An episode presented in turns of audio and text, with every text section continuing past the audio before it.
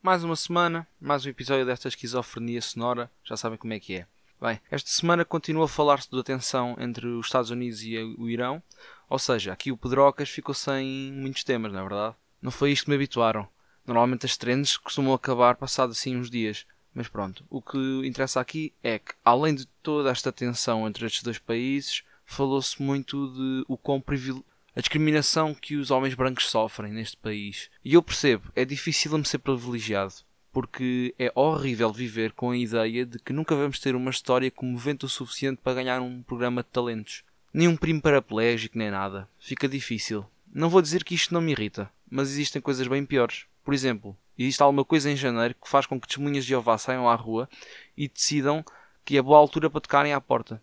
Amigos, é assim. Estão à vontade, mas já é a terceira vez. Vamos lá parar.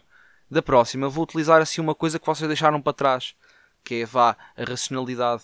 Vou começar a questionar coisas e a usar a lógica para você perceber que esse vosso best, best seller de fantasia não é assim tão fixe. Sempre me ensinaram a, a respeitar as crenças dos outros, mas nunca me ensinaram que as crenças tinham de ser vendidas de porta em porta. Se era para isto, ao menos que a Bíblia venha com uma promoção do tipo assine já pela Bíblia e receba 6 meses grátis de Eleven Sports.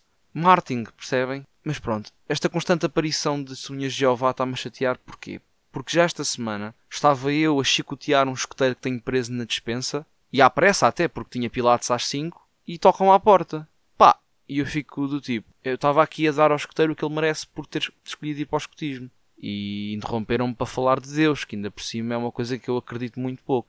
Pá, e pronto, tocaram à porta e perguntaram: Olá, boa tarde. Um, Pode-nos dizer se sabe, se já pensou na importância de saber o nome próprio de Deus? E eu fiquei: Amiga, o nome próprio de Deus é Ricardo Fazeres.